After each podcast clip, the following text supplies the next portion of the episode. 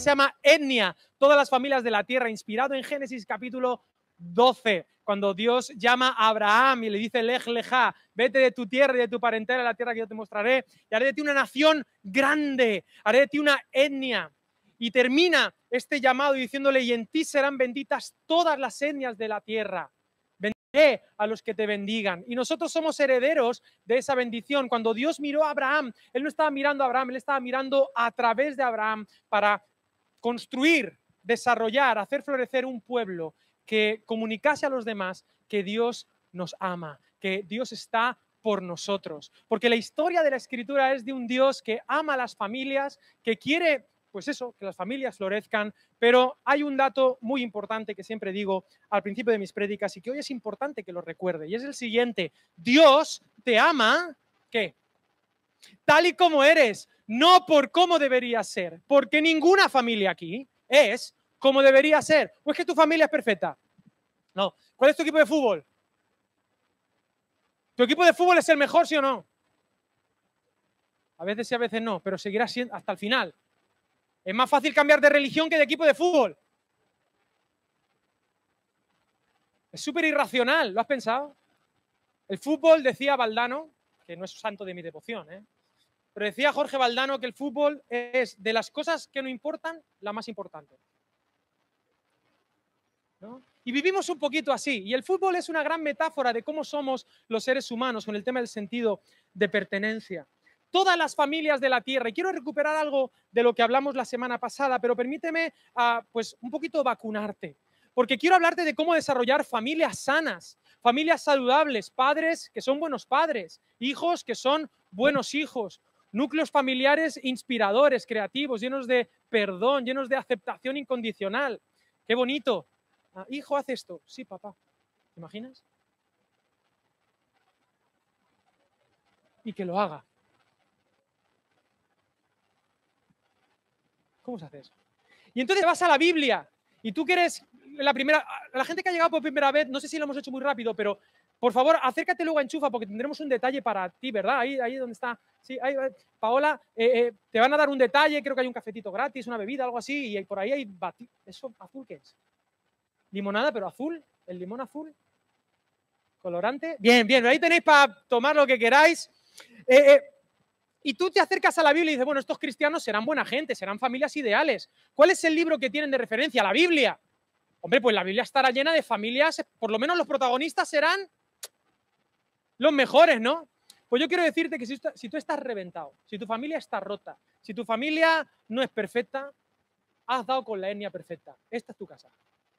Si tu casa es perfecta y soy de hola, Dios te bendiga, abracito, de la manita todo el día de tu mujer, eres el marido más detallista, más servicial, eres la mujer más entregada, eres el mejor padre, la mejor madre, tienes los hijos más bonitos que siempre van por altura, los tienes puestos por altura, caminan detrás tuya un metro, un metro, un metro, con distancia de seguridad. Si ese es tu caso, esta iglesia no es para ti. O si quieres, sí, vienes y te hacemos pastor o lo que sea, o pastora. Y em, porque claro, nuestro libro, tú dices, bueno, voy a acercarme a la Biblia para, para inspirarme a la etnia, ¿no? Entonces empezamos, arrancamos eh, desde la primera página y vemos la familia, ¿no? Adán y Eva. Adán y Eva, una familia nudista, ¿eh? una lección, ¿eh? que vivían en un jardín donde se traicionan el uno al otro por intentar salvar su pellejo. La mujer que tú me diste, dijo Adán. Dios llamó a Adán para cuidar a su esposa.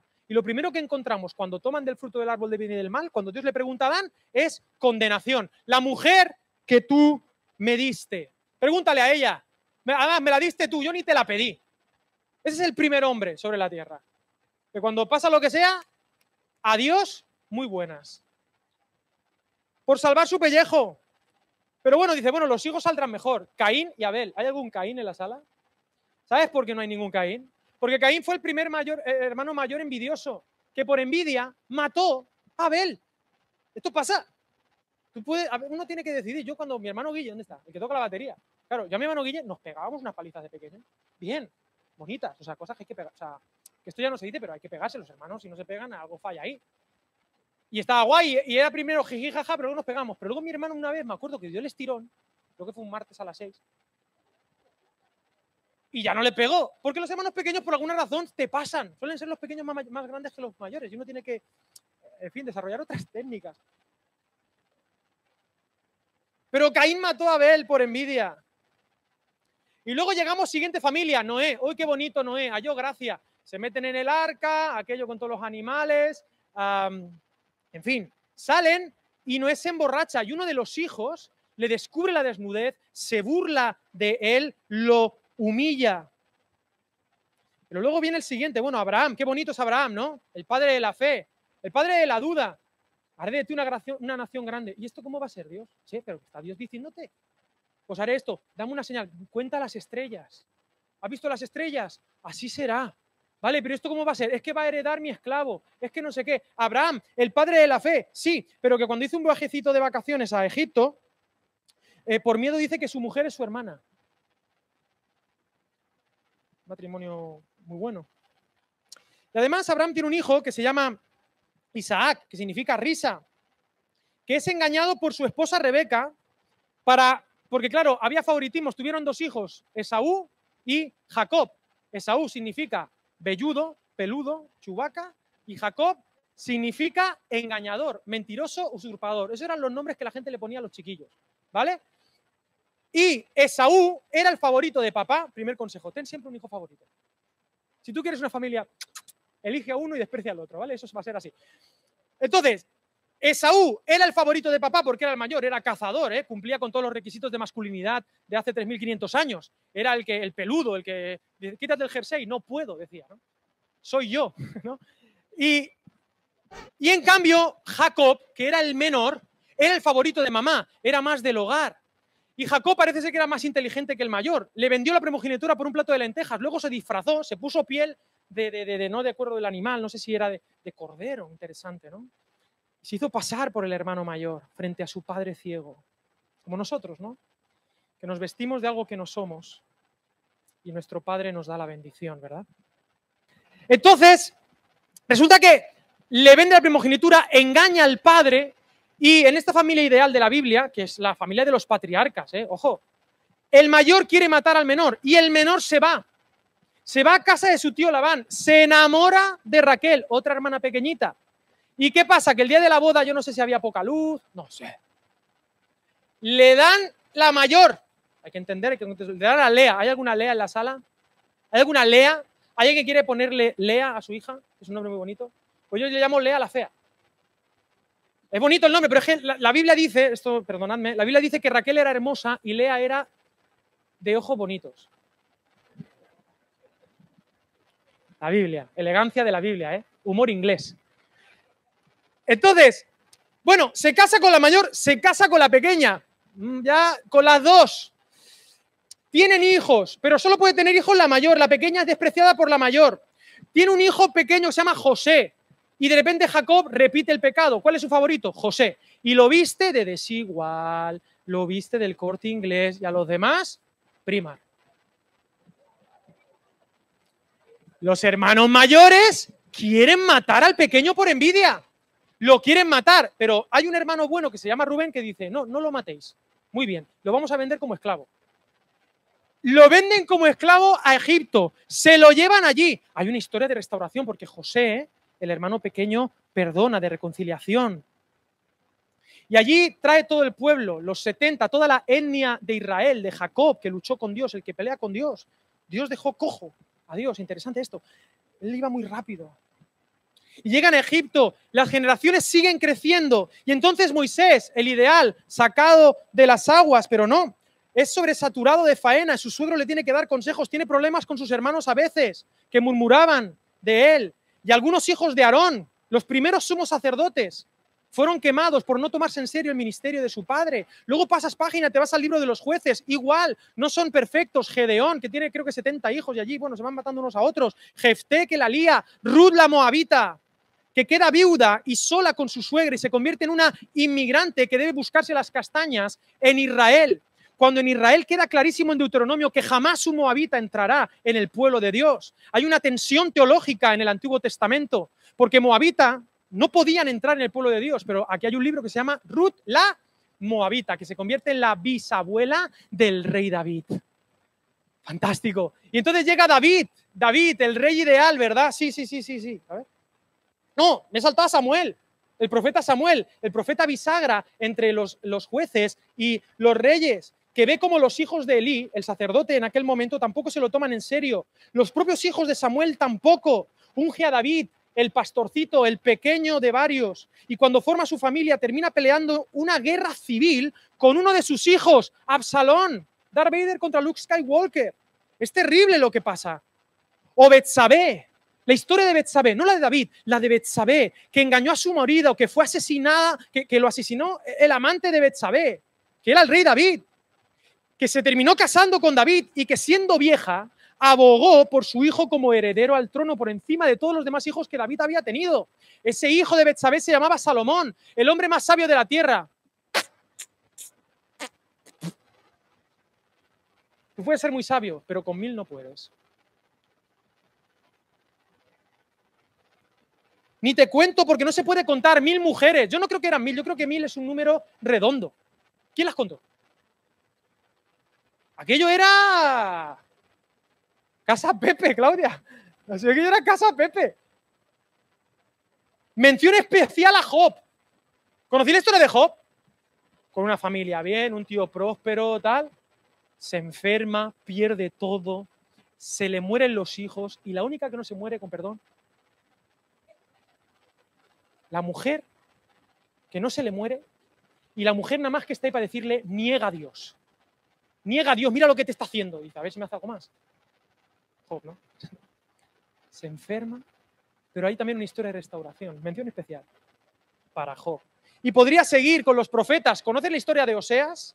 Que se casó con una prostituta que le engañó y volvió a por ella para demostrar la historia de salvación de Dios, porque así es Dios con nosotros. Le traicionamos vez tras vez y Él como un loco enamorado viene hasta donde estemos, al lugar más recóndito, a nuestra mayor oscuridad y nos sigue diciendo, te amo de manera incondicional. Aunque tú seas infiel, yo permaneceré fiel porque yo no puedo negarme a mí mismo, porque Él es amor.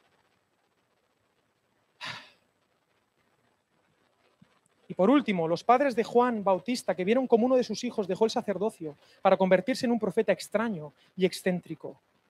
O aquella adolescente llamada María, embarazada antes de casarse, que tuvo que dejar su ciudad porque querían matar a su hijo en la matanza de Herodes. Te lanzo una pregunta entonces, Etnia. ¿Cuál es tu drama familiar? ¿Qué es lo que te preocupa? ¿Cuáles son los problemas que traes?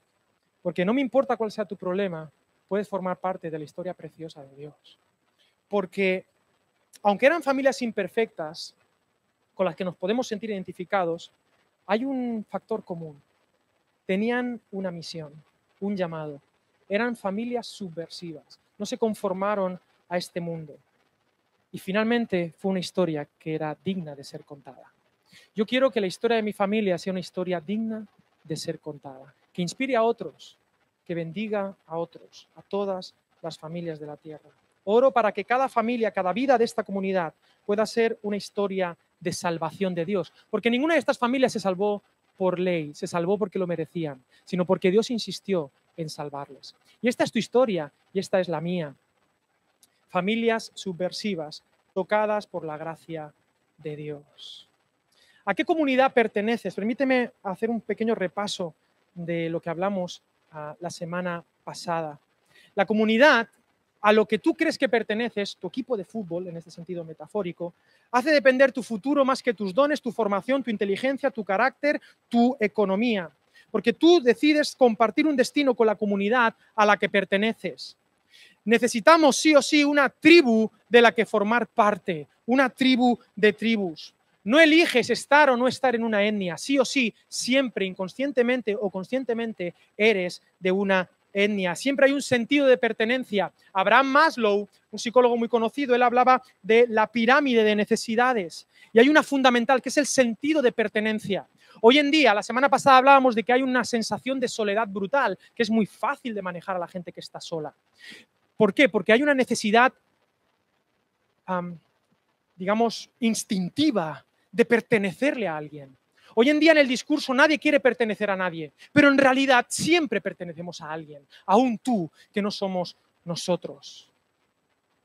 Aunque sea virtualmente, hay una necesidad de sentido de pertenencia quieres tener 5.000 amigos en Facebook. ¿Cómo era la canción esa profética?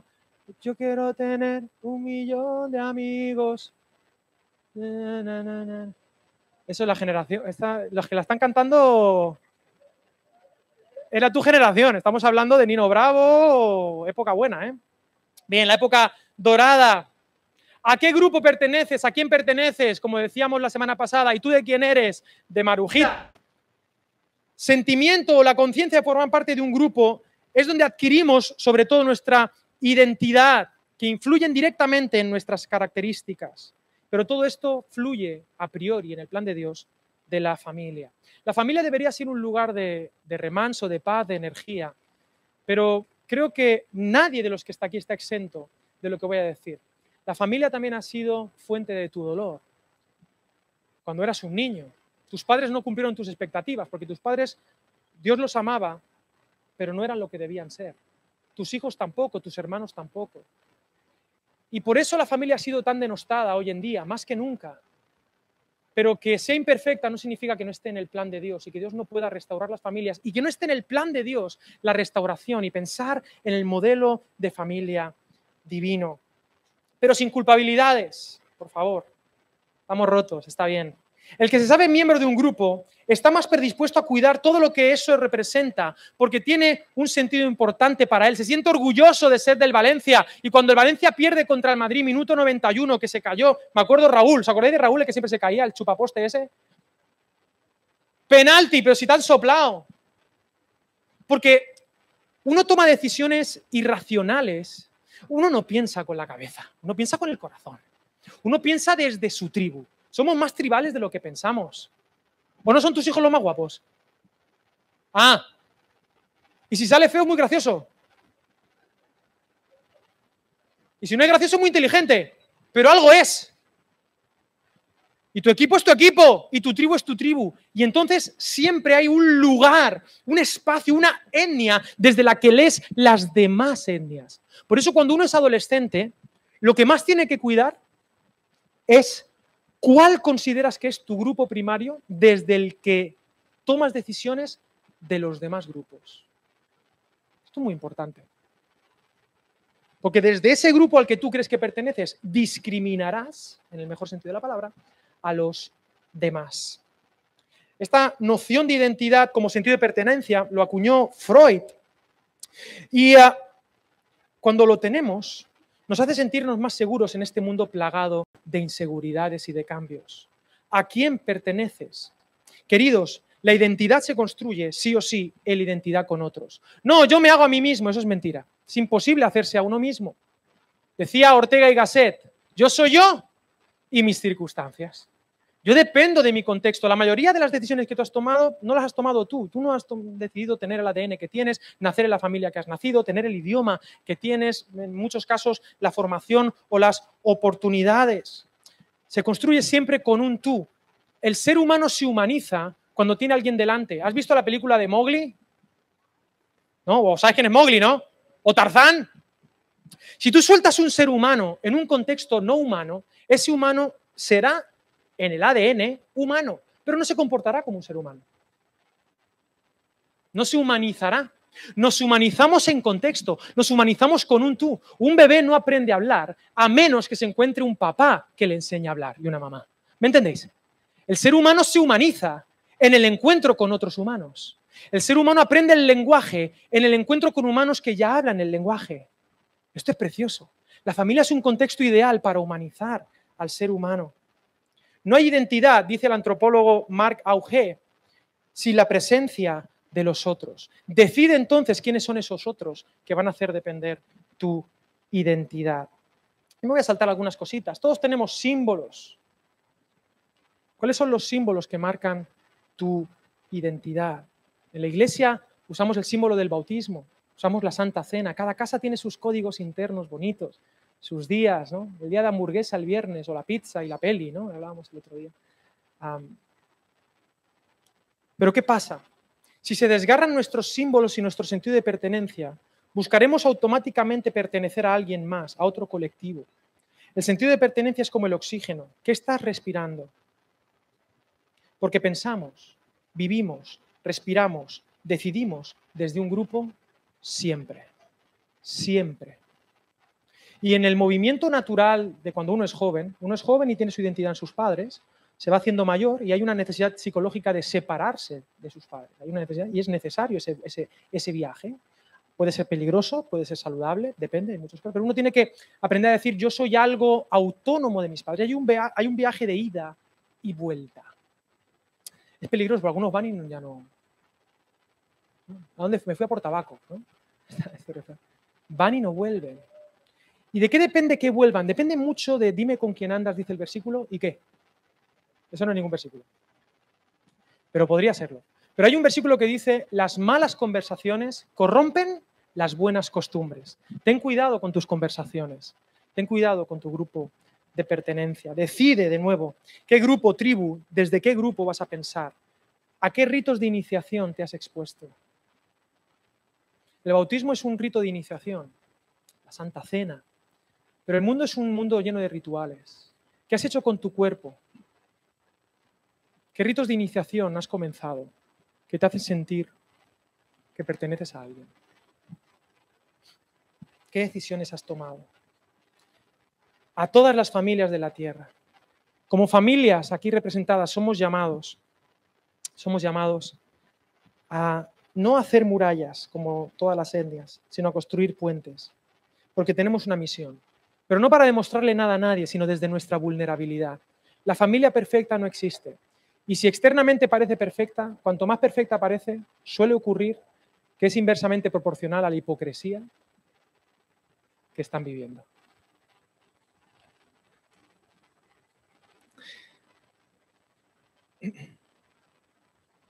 Perteneceos los unos a los otros. En la Biblia, no sé si habéis ido a las casas, hoy en día se ha puesto muy de moda, ¿sabéis lo que es una Haustafel? ¿Verdad que no? Haustafel en alemán es tabla de casa, la Haustafel. Y en la Biblia hay varias Haustafel que hoy en día son muy problemáticas. Primera de Pedro capítulo 2, Efesios capítulo 5, Colosenses, que nos dice cómo tienen que ser los maridos, las mujeres, los hijos, los trabajadores, los amos. Y eso, el nombre técnico que Martín Lutero acuñó a esta parte se llama las Haustafel. Cómo pertenecernos los unos a los otros. De hecho, Efesios capítulo 5 se titula Someteos los unos a los otros. Ya cuando uno dice someteos te sale sarna. Pero someteos, ¿te molesta someteos? Cambia la palabra, porque al final todo el mundo se somete. Perteneceos. ¿Cómo yo como marido pertenezco a mi etnia? ¿Cómo yo como mujer pertenezco? ¿Cómo yo como padre pertenezco a mis hijos? ¿Cómo mis hijos me pertenecen? En el sentido más hermoso de la palabra, porque todo el mundo pertenece. Y hoy en día nos están vendiendo la mentira. No, tú no perteneces a nadie. Eso es mentira. Siempre perteneces a alguien. Te quieren vender la moto. Y en estos Haustafel, estos Haustafel son como los de hoy en día, todo el mundo tiene Haustafel. O tú no llegas ahora a la casa y tú entras en una casa normalmente y tienen un Haustafel ahí, que es rollo, tienen como una tabla, suele ser de maderita o no sé qué, rollo Mr. Wonderful. Aquí en esta casa mmm, tomamos mucho café, nos perdonamos, nos abrazamos, nos queremos y cada, cada frase de un color. ¿Habéis visto eso? Es un Haustafel. Es un Haustafel puesto 3.0. Pero tengamos nuestro Haustafel, nuestro estilo de vida. ¿Por qué? Inspirados en lo que Jesús hizo por nosotros. ¿Sabes qué nos dijo Jesús? Yo te pertenezco. Él era el Señor. Él era la cabeza de la iglesia. Él amó de manera incondicional. Él podría haber venido como Señor y haber dicho, aquí, así mané aquí mando yo, y mi equipo de fútbol es el mejor. Pero Él decidió pertenecernos. Por eso nosotros podemos decir con todo el cariño del mundo, mi Cristo. No sé si me hago entender. Pero aquí es donde te viene. Él es mi Señor. Yo le pertenezco a Él. Yo le pertenezco a Él. ¿Pero por qué le pertenezco yo a Él? Y aquí te va. Yo sé que algunos cristianos están diciendo, menudo hereje. Pero ¿quién se entregó a quién en la cruz del Calvario? ¿Quién se entregó a quién? ¿A quién se entregó Jesús? A mí. Por nosotros se entregó. Es el Oseas, el profeta que fue por la prostituta que le abandonó. La prostituta soy yo. Él se entregó por mí. Y por eso yo le pertenezco. Porque el que ama, pertenece. Y a mí me da igual los códigos de las otras etnias. En la etnia de la familia de Dios, nos pertenecemos y nos peleamos a ver quién se sacrifica más, es decir, quién ama más. Porque yo quiero ser como Jesús. ¿Me entendéis, familia? Uy, si, entendiéramos eso, las familias, ¿tú te imaginas que en la familia Geraldine y yo, en lugar de estar pensando los derechos suyos y los míos, estuviéramos pensando yo todo el tiempo en cómo servirle a ella más y ella en cómo servirme a mí más? Que pensásemos en nuestras obligaciones todo el tiempo, ¿qué pasaría? Pues de lujo, Jerry. ¿Sí o no? Pero como somos pecadores los dos, Claudia, te veo muy atenta. Ay, Señor.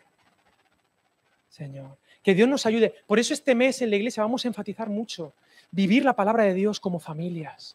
Porque es la única esperanza que tenemos. Y yo sé, yo sé que estamos rotos, que hay familias rotas, familias que se están rompiendo y, familias que se están construyendo. Yo sé que la vida es como es, pero aún así quiero decirte en el nombre de Jesús, Dios está escribiendo su historia en tu casa. Yo no sé cómo va a terminar la historia. Aquí tenemos, yo creo que en esta iglesia tenemos todo el abanico de historias, me parece. Nos falta a lo mejor, no sé, no sé qué nos falta. Poquito nos falta. Tenemos todos los traumas aquí. Pero en medio de eso el Señor va a hacer su voluntad, va a salvarte, va a ayudarte, va a cuidarte, va a sorprenderte. Ese es el Señor para el que yo trabajo. Y me preocupa algo en torno a las familias, y ya estoy terminando porque quiero dejar un tiempo para que podáis hablar en las mesas. Ah, todo el mundo tiene planes. ¿Tenéis planes? No, yo quiero emprender un negocio.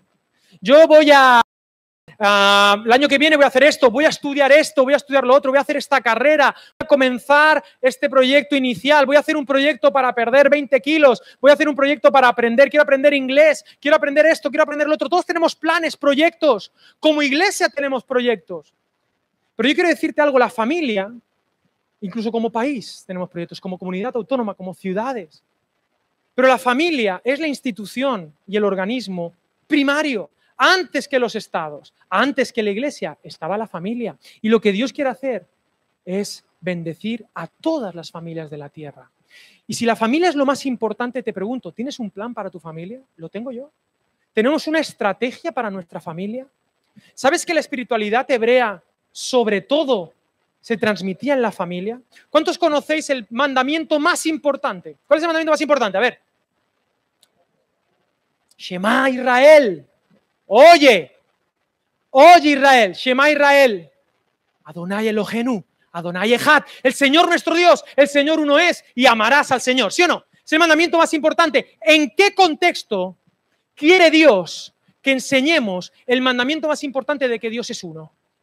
Léetelo. Aquí en Deuteronomio, capítulo 6, dice el versículo 4, Oye Israel, Jehová nuestro Dios, Jehová uno es, amarás a Jehová tu Dios de todo tu corazón, de toda tu alma y con todas tus fuerzas. Este es nuestro signo de identidad, amamos a Dios porque Él nos amó. Pero mira el contexto, dice, estas palabras, y esto es lo que se nos olvida, y es lo que quiero que recordemos esta mañana, versículo 6, estas palabras que yo te mando hoy estarán sobre tu corazón. Te las repetirás a tus hijos y les hablarás de ellas estando en tu casa y andando por el camino al acostarte y cuando te levantes. Las atarás como una señal en tu mano y estarán como frontales entre tus ojos. Las escribirás en los postes de tu casa y en tus puertas. Lo que está diciendo aquí es la fe se transmite en casa. Y si este proyecto, o sea, la estrategia de Dios, la de Dios, para comunicar estos mensajes, no eran los templos, era el hogar. Porque la verdadera espiritualidad es en la casa. Me, hago entender, familia. ¿Sabes lo que te quieres decir? Por eso nosotros desde la iglesia, cuando me dicen, no, es que pastor, es que, no sé qué, pues pastor ya mal, pero bueno, es que los pastores me tienen que ayudar en mi casa y nosotros te ayudamos. Pero los protagonistas sois vosotros los padres. Es como en la escuela. En la escuela no pueden criar a tus hijos, los tienes que criar tú.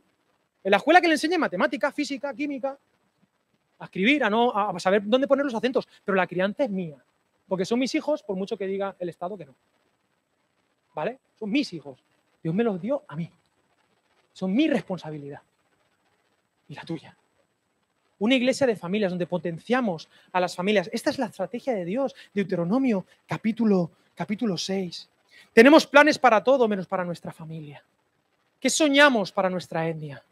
¿Qué queremos dentro de 10 años? Nos hemos sentado con nuestros hijos y les hemos dicho, oye, dentro de 10 años, ¿qué? ¿Te has sentado con tu mujer y le has dicho, o con tu marido, oye, ¿cómo queremos ser dentro de 10 años?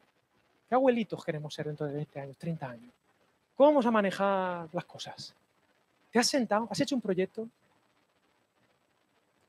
¿Cuántos, ¿Cuántos proyectos matrimoniales se rompen porque no hay proyecto?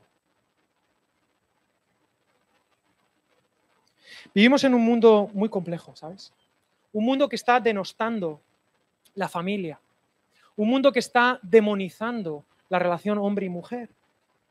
En el libro de Marx y Engels, El origen de la familia, la propiedad privada y el Estado, semilla de lo que hoy eh, vivimos, dice, el primer antagonismo de clases que aparece en la historia coincide con el desarrollo del antagonismo del hombre y la mujer en la monogamia. Y la primera opresión de clase es con la femenina por parte del sexo masculino. El hombre es en la familia el burgués, la mujer representa en ella el proletariado. Con esta porquería de frase, ¿qué haces? Yo sé lo que haces. Desmantelar la familia, generar soledad para hacer lo que te dé la gana con el Estado. Estandarizarnos. Cuando la familia es el lugar de la libertad. Tú no puedes controlar a la familia.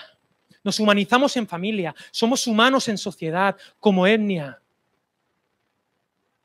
Nos hemos perdido el uno al otro. El hombre ha perdido a la mujer y la mujer ha perdido al hombre y los niños han perdido a ambos. O al menos a uno de los dos.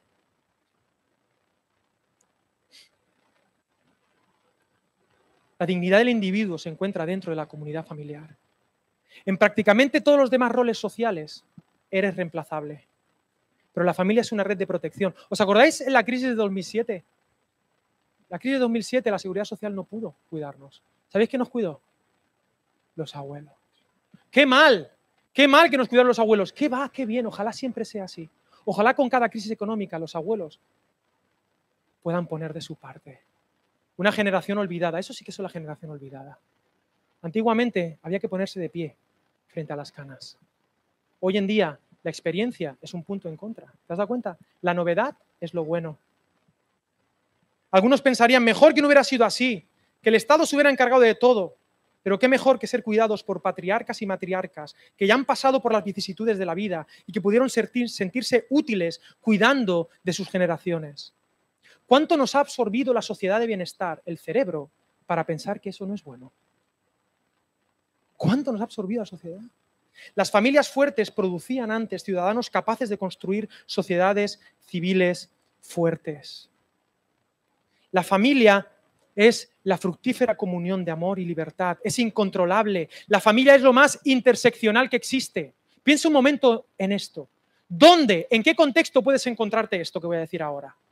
El estudiante que escucha a una ama de casa sin estudios. La ingeniera que respeta al barrendero. La profesora de universidad que oye los consejos sabios de una señora de la limpieza. ¿Dónde se encuentra eso? En el hogar. Tú no puedes controlar la sangre. No la puedes controlar. La sangre es la vida. No la puedes controlar. Las familias son subversivas. Es lo más contracultural que existe hoy.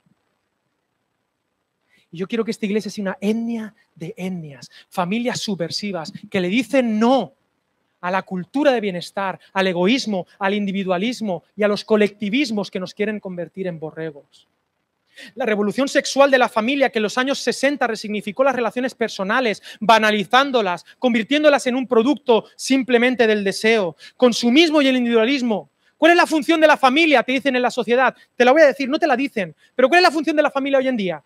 Es esta, producir consumidores autónomos. ¿Es esa nuestra misión? ¿Educar consumidores autónomos? Yo me acuerdo muy bien, mi padre tiene una dinámica muy interesante. Cuando veíamos los anuncios de la tele, mi padre se burlaba de los anuncios de la tele. Y me hacía que yo me burlara de ellos, del champú ese Evalescence, que estaba ahí la chica, ah, qué champú. me dio espíritu crítico para burlarme de los inputs desde mi familia. ¿Cuál es la misión? ¿De verdad? ¿De verdad? Queridos, las familias no deben permitir ni patriarcas tiranos ni los excesos de los feminismos. Y también debemos oponernos al culto a los niños. Es interesantísimo lo que está pasando con la niñez. Por un lado despreciada y por otro lado idolatrada. Por un lado asesinada si no le ves la cara y por otro hiper, mega, ultra sacralizado. De tal manera que incluso hasta la corrección está demonizada. Es muy interesante, muy interesante la hipocresía en la que la sociedad cae. Todas las etnias de la tierra. Queridos, ¿y si no tengo familia? No pasa nada. Para eso está la iglesia. Nosotros adoptamos, solteros, solteras.